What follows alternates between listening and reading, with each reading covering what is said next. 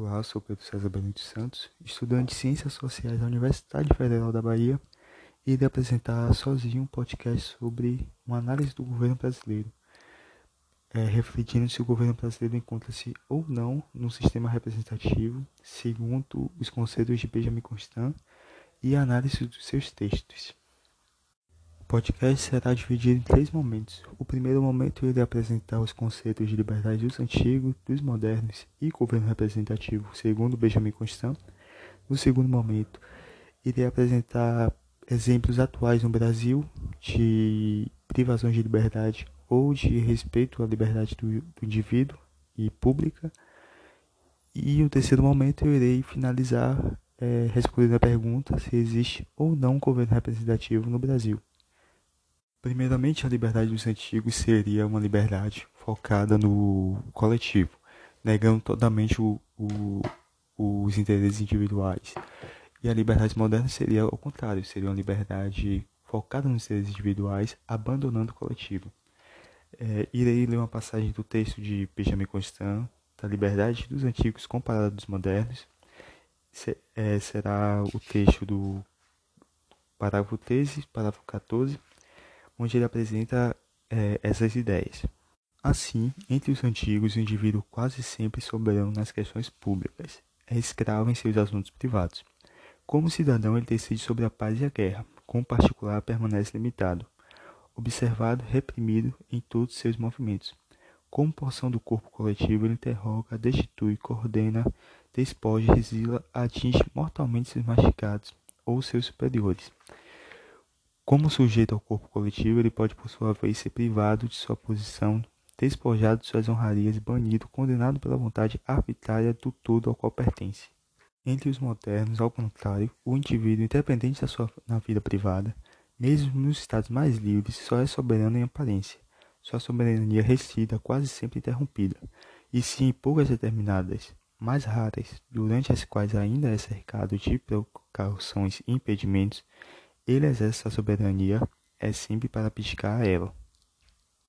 Nesse trecho, ao mesmo tempo que Constant apresenta os conceitos de liberdade dos antigos e dos modernos, ele apresenta os seus perigos, que seria abdicar ou do indivíduo ou do coletivo, o que é perigoso porque gera é, sistemas que irão é, liber, limitar sua liberdade.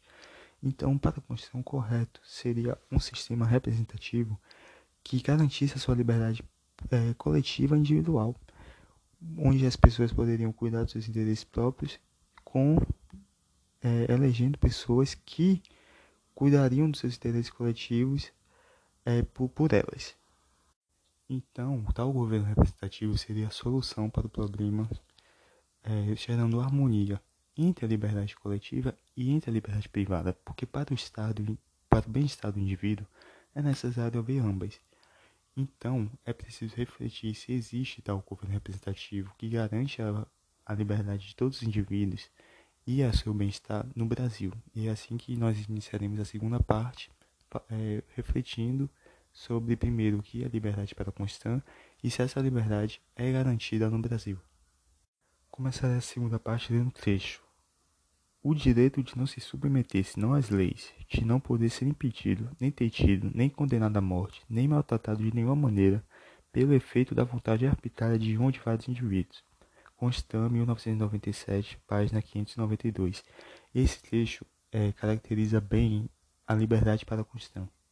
É, a partir da leitura desse trecho, já podemos estabelecer uma ligação com o exemplo direto no Brasil atual, que seria a proibição do aborto.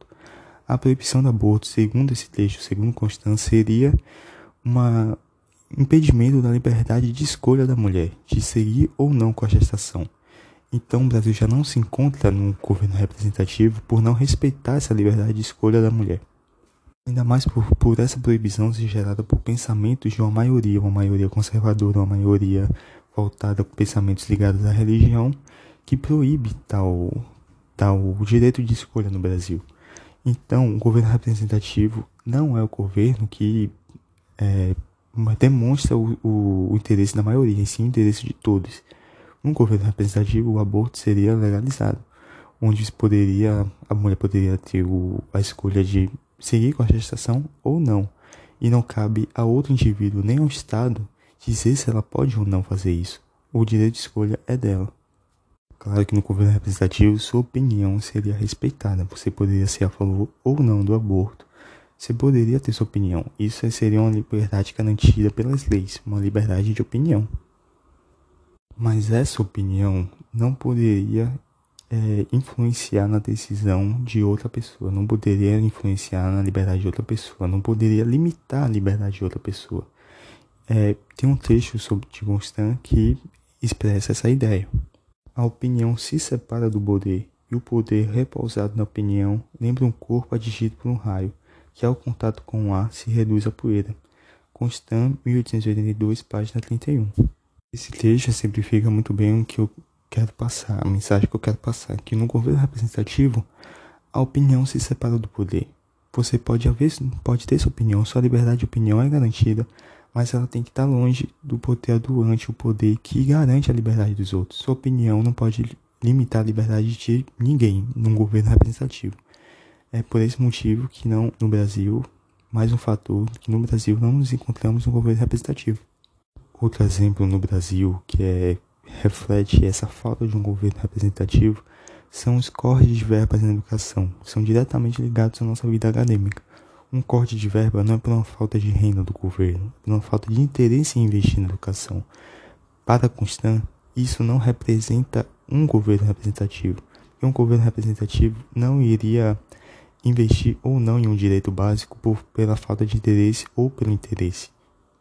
Ainda mais na educação, que seria o maior caminho da liberdade. É o maior caminho para atingir o bem-estar individual e da sociedade produzindo ciência, produzindo conhecimento, produzindo é, uma vida melhor para o indivíduo e para a sociedade. Em um governo representativo, não é possível sucatear nenhuma área, seja educação, seja economia, seja saúde. Não é possível sucatear nenhuma área, porque todas as áreas têm é, ligação com a liberdade do indivíduo, com o bem-estar do indivíduo. Então, em um governo representativo, seja por interesse próprio, seja por opinião, não pode haver uma limitação de nenhuma área do bem-estar individual, nem do bem-estar coletivo.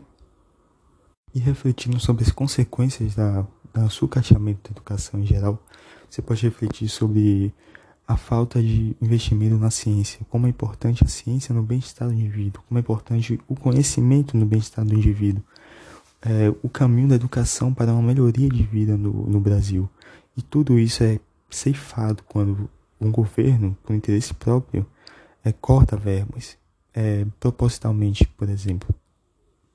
Após apresentar esses dois exemplos do, da proibição do aborto e do corte de verba da educação, podemos seguir para a conclusão, que seria que no Brasil não existe um governo representativo. Sim, no Brasil existe a representação dos interesses de uma maioria, a representação de opiniões da maioria, mas representar essas opiniões não quer dizer que você está garantindo o direito do, do, dos cidadãos. Muito pelo contrário, às vezes representar esses interesses e opiniões você está restringindo a liberdade de muitas pessoas. E no governo representativo essa restrição não existe. Por isso no Brasil não existe um governo representativo. Mesmo a maioria que tem suas opiniões e seus interesses representados pelo governo não são totalmente livres, porque quando você é, dá o poder a, um, a governantes de limitar é, a liberdade de pessoas que têm a opinião contrária à sua, você está dando o mesmo poder de limitar sua liberdade quando for necessário. Então, é sempre bom pensar que no governo representativo sua liberdade não vai ser não vai ser limitada. Por isso que se o Brasil fosse um governo representativo, você continuaria tendo seus interesses e suas opiniões, mas você, seus interesses e opiniões não poderiam restringir a liberdade de ninguém, como o interesse e opiniões de outras pessoas não poderiam restringir sua liberdade. Isso é um governo representativo, mas o Brasil se encontra numa fase completamente diferente de um sistema representativo estabelecido por Constant. Encontra-se num governo que interfere diretamente na sua população, interfere nos interesses coletivos e íntimos da população. Por isso, para concluir esse podcast, é, dizemos que no Brasil não existe um governo representativo. E assim agradeço muito a atenção dos ouvintes e espero que tenham tido novas experiências ao ouvir esse podcast. Então encerro aqui muito agradecido.